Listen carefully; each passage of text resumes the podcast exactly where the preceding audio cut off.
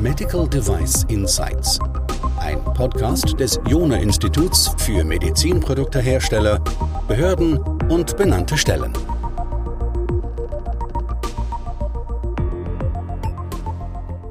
Auch in dieser Folge des Podcasts Medical Device Insights kümmern wir uns natürlich um Medizinprodukte, weil das ist hier unser Thema am Institut. Viele von Ihnen wissen, dass wir einen Fokus auch auf aktiven Produkten mit haben und deswegen haben wir ganz besonders häufig auch Themen rund um die Entwicklung. Aber natürlich ist der Lebenszyklus eines Medizinprodukts etwas umfangreicher als nur die Entwicklung betreffen. Da gibt es viele andere Prozesse, die wir uns eben auch anschauen, die wir unterstützen. Und einer dieser Prozesse äh, betrifft die Produktion oder das sind gegebenenfalls auch mehrere Prozesse. Und heute in dem Interview habe ich mir einen Experten dazu geholt für das Thema Prozesse und auch Prozessvalidierung. Und das ist der Dr. Schopol, der sich vielleicht ganz kurz noch vorstellt, damit unsere Hörer Sie, Herr Schopol, einschätzen und einordnen können. Vielen lieben Dank zunächst für die Anmoderation, Professor Jona. Äh, danke auch für den Experten. Ich bemühe mich redlich. Ähm, wie schon beschrieben, ich bin derjenige, der den Schulterschluss zu dem, was in Richtung Entwicklung läuft und im Übergang zum äh, Designtransfer dann nachher in die Produktion mitbegleitet. Aber mein Schwerpunkt liegt tatsächlich auf dem gesamten Bereich der Produktion, das heißt sowohl wertschöpfende als auch nicht wertschöpfende Prozesse in dem Fall. Alles das, was rund um die Produktion gestrickt ist, äh, inklusive Testing, inklusive Equipments, all die Themen, die wir heute dann im Podcast nochmal ansprechen werden, Dr. Michael Schoppo, der Doktor, ist ein promovierter Maschinenbauingenieur mit dem Schwerpunkt Produktionstechnik, beschäftigt sich jetzt seit mittlerweile zwölf Jahren sehr intensiv mit der Zulassung von Medizinprodukten im Sinne der Zulassung von Produktionsprozessen und eben in der Beratung für Produktionsprozesse von Medizinprodukteherstellern. Das allerdings dann über alle Risikoarten der Medizinprodukte und Risikoklassen weltweit was äh, sehr viel Spaß macht. Und jetzt gebe ich den Ball direkt wieder zurück an Professor Juna. Ja, damit sind wir ja mitten im Thema drin, äh, der Produktion. Und ich denke, es wäre ein guter Zeitpunkt, mal diese Blackbox zu öffnen, zu schauen, über welche Prozesse, über welche Prozessschritte sprechen wir denn hier überhaupt? Also, dass wir mal Übersicht haben, wollen uns dabei aber auf diese Prozess- und Prozessschritte konzentrieren, die eine Auswirkung haben auf die Funktionalität, auf die Sicherheit, also sprich auf die Qualität der Medizinprodukte. Welche Prozesse und Prozessschritte, Herr Schoppold, sollte man da im Blick behalten?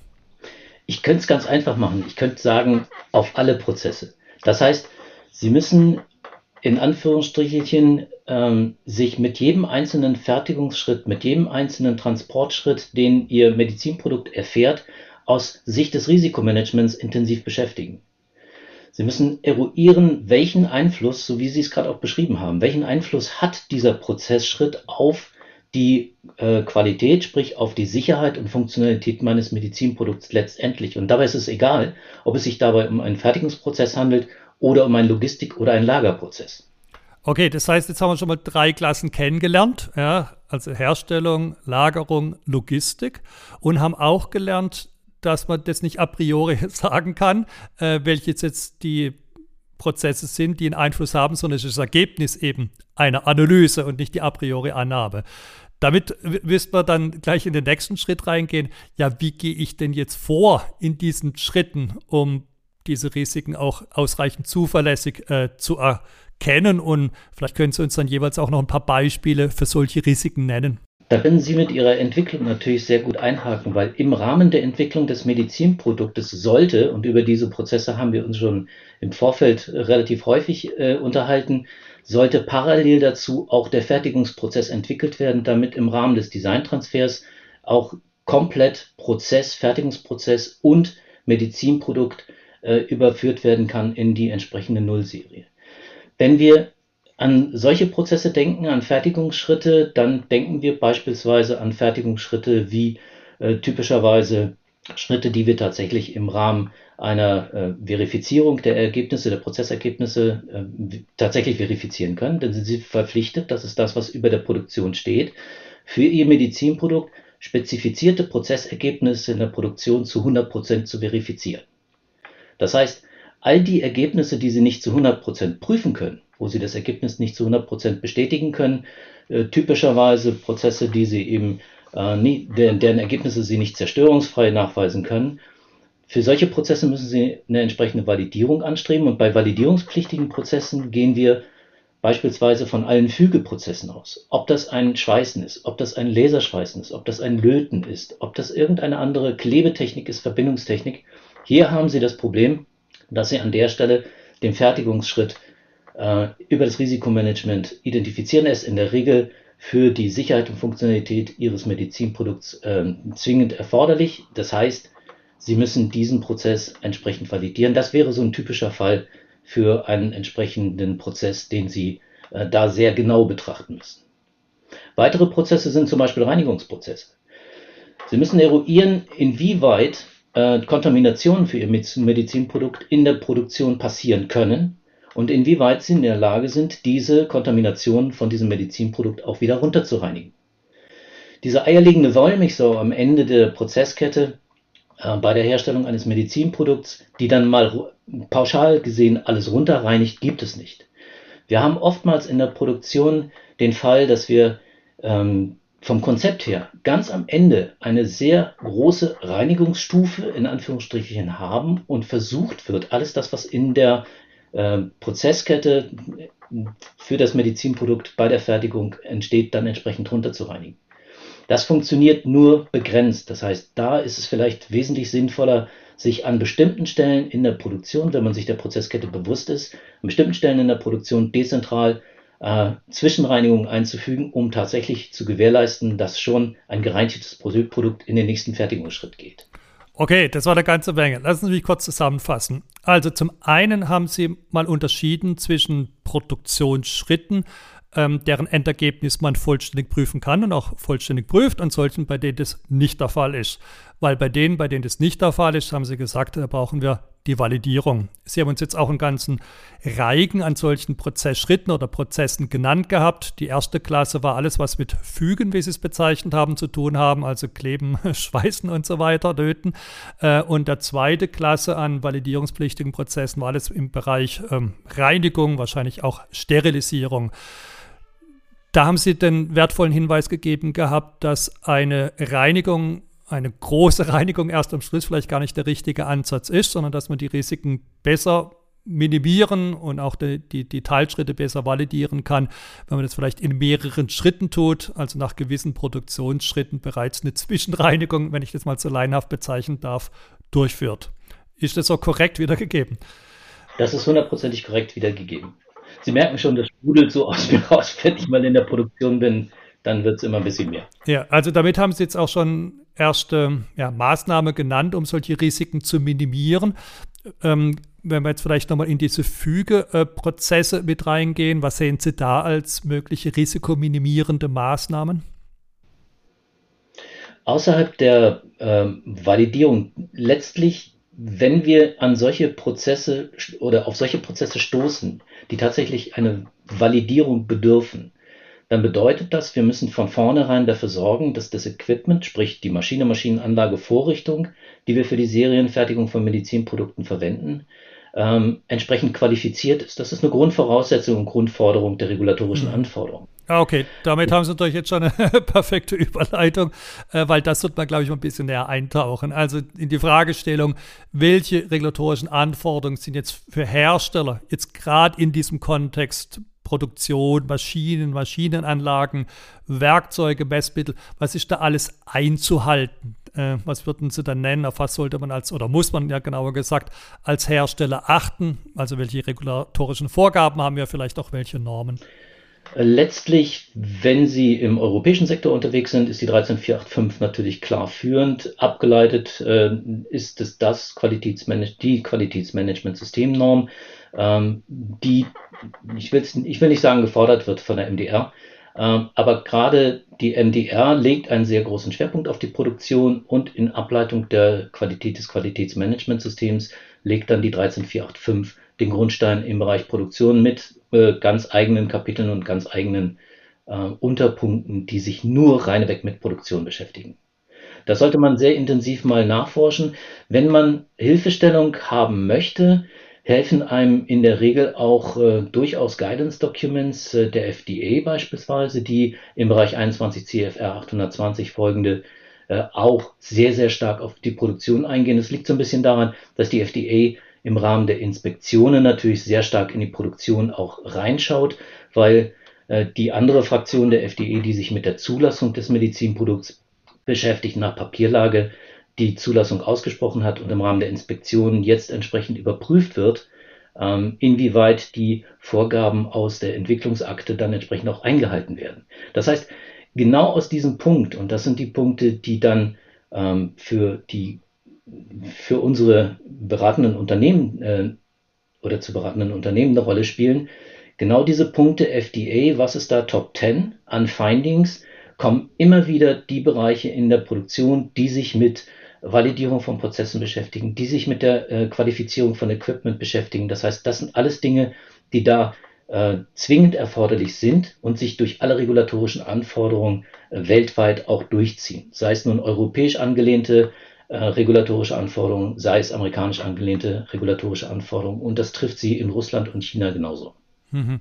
Also das heißt, ich versuche es kurz mal wieder äh, zu sortieren. Also wir haben eine große also eine begrenzte Anzahl erstmal an regulatorischen Anforderungen. Sie haben jetzt vor allem genannt die ähm, MD, also die Verordnungen, also MDR, IVDR natürlich völlig analog, auf US-Seite den 21 CFR 820 und dann auf europäischer Seite die äh, das Pardon, die mittlerweile ja harmonisierte 13485. Äh, sozusagen, das ist so der, der Einstieg. Ähm, Sie haben auch schon gesagt, da haben wir gerade in der 13485 eine Menge drinstehen. Also wahrscheinlich beziehen Sie sich da jetzt auch auf das gerade das Kapitel 7.5, wo es eben dann um die Produktionsmittel geht, um die Werkzeuge, die wir auch an anderer Stelle finden, Messmittel, vielleicht auch die Qualifizierung von Mitarbeitenden, ist, glaube ich, da auch immer wieder ein beliebter Angriffspunkt. Und sie sind ja dann schon weitergegangen und haben gesagt, was sind so die häufigsten Findings, die wir haben. Wenn Sie das vielleicht ganz kurz nochmal zusammenfassen oder vielleicht auch gegebenenfalls erweitern wollen. Also was sind die Punkte, die bei Inspektionen, bei Audits oder sonstigen Analysen immer wieder festgestellt werden? Typischerweise äh, sagt die FDA, und das steht seit Jahren schon in den Top 5, äh, beispielsweise Designtransfer, beispielsweise auch die Validierung von Prozessen und, wie ich es vorhin auch beschrieben habe, die Qualifizierung von Equipments. Das heißt, Maschinen, Maschinenanlagen, äh, Vorrichtungen, Werkzeuge, die für die Serienfertigung von Medizinprodukten verwendet werden, müssen qualifiziert werden. Ähm, steht das, der Tenor immer wieder auf IQ, OQ, PQ, das heißt Installationsqualifizierung, Operations Qualification äh, und Performance Qualification.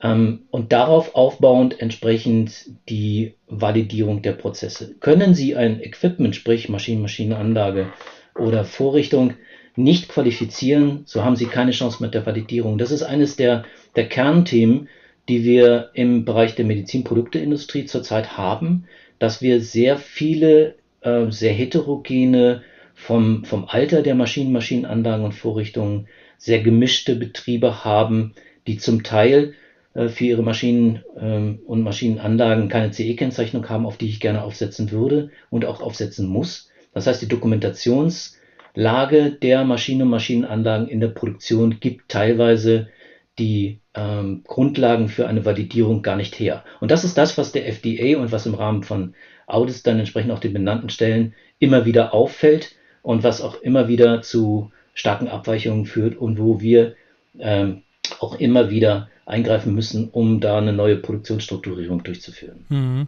Ich vermute mal, dass dieses Thema noch weiter hochkochen wird, äh, weil jetzt im Rahmen der MDR-Umstellung äh, haben wir ja vor allem erstmal das Thema Zulassung wieder.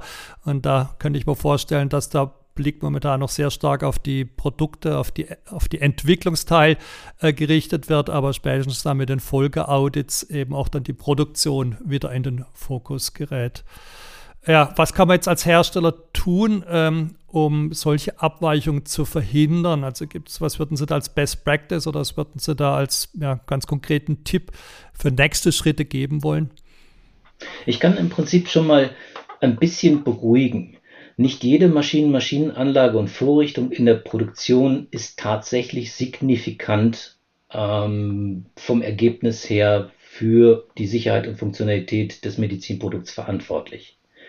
Was ich empfehle an der Stelle ist die Durchführung einer Produktionsstrukturanalyse. Das heißt, dass man wirklich äh, von der Wiege bis zur Bar, hätte ich fast gesagt, also vom ersten Schritt in die Halle ähm, sich tatsächlich den Stand der Maschinen anschaut, wo sind die Maschinen angeordnet, was tun diese Maschinen für welches äh, Produktportfolio, wie sehen die Prozesse aus, die auf dieser Maschine gefahren werden. Und wenn man diese Analyse einmal gemacht hat, ähm, dann kann man auf Basis dieser Analyse herausfinden, über das Risiko, über Risikomanagement-Ansätze, 14971 hatten wir vorhin mal ganz kurz erwähnt, ähm, welche Prozesse sind tatsächlich äh, für die Sicherheit und Funktionalität des Medizinprodukts äh, signifikant, um diese dann äh, näher zu erläutern, näher zu eruieren und gegebenenfalls äh, nicht vorhandene Prozessvalidierung für validierungspflichtige Prozesse nachzuziehen. Das heißt, wirklich mit offenen Augen, ich, ich beschreibe es immer als intelligente Inventur, also wirklich durchzugehen, und in der Produktion aufzunehmen, welche Maschinen, Maschinenanlagen, Vorrichtungen sind da für die Serienfertigung von Medizinprodukten, was tun sie genau und welche Auswirkungen hat das auf mein entsprechendes Produkt. Dabei berücksichtigen Sie nicht nur Maschinen, Maschinenanlagen, Vorrichtungen und Werkzeuge, sondern eben auch alles das, wo Sie beispielsweise Ablageflächen haben. Es verbietet sich beispielsweise in feuchten Umgebungen ähm, chirurgische Instrumente auf Holzkästen abzulegen oder ähnliches, weil sie dann sofort ähm, mit biologischer Sicherheit an der Stelle konfrontiert werden. Aber das wäre der erste Schritt, tatsächlich ein klares Bild auch über den Prozessfluss der einzelnen Produkte durch die Produktion zu bekommen. Das heißt also, wie Sie so schön gesagt haben, eine Bestandsaufnahme zu machen. Ähm, so wie Sie es beschrieben haben, ist es, denke ich, auch sehr gut handhabbar, weil das sind ja wirklich auch sichtbare Dinge, äh, dieses ganze Equipment, das Sie beschrieben haben. Vielleicht nicht mehr ganz so sichtbar, wie ist dann die Bestandsaufnahme der zugehörigen Prozesse und Verfahren. Aber ich denke, wenn man die Maschinen, die Werkzeuge und so weiter alle mal kategorisiert und inventarisiert hat, äh, dann hat man schon mal eine notwendige, wenn vielleicht auch nicht hinreichende Gewissheit äh, an alles gedacht zu haben. Und wertvoll natürlich auch Ihr Hinweis ähm, das aus der Brille des Risikomanagements zu betrachten, weil wir haben ja ein Ziel, nämlich die Sicherheit und Leistungsfähigkeit der Produkte zu gewährleisten und jetzt nicht irgendwie eine Validierung der Validierung wegen zu machen. Ja, Herr Stoppold, danke für diesen Einblick. Ähm, ich werde äh, wie immer in den Show Notes auch Ihre Kontaktdaten hinterlegen, dass diejenigen, die Unterstützung brauchen, dann wirklich in der Halle beispielsweise äh, diese PQ, IQ, OQ zu machen oder zu entscheiden, ob das überhaupt notwendig ist, dass sie da Hilfe bekommen. Äh, in den Show Notes bekommen Sie auch nochmal weitere Hinweise, äh, einmal im Sinne von Fachartikeln, die Ihnen noch ein bisschen Hintergrundinformationen geben oder Audit gerannt, wo wir genau diese Themen natürlich auch mit drin haben. Also Sie sollten alle Unterstützung mit haben, damit Sie auch in dem Bereich Produktion konform der regulatorischen Anforderung bleiben.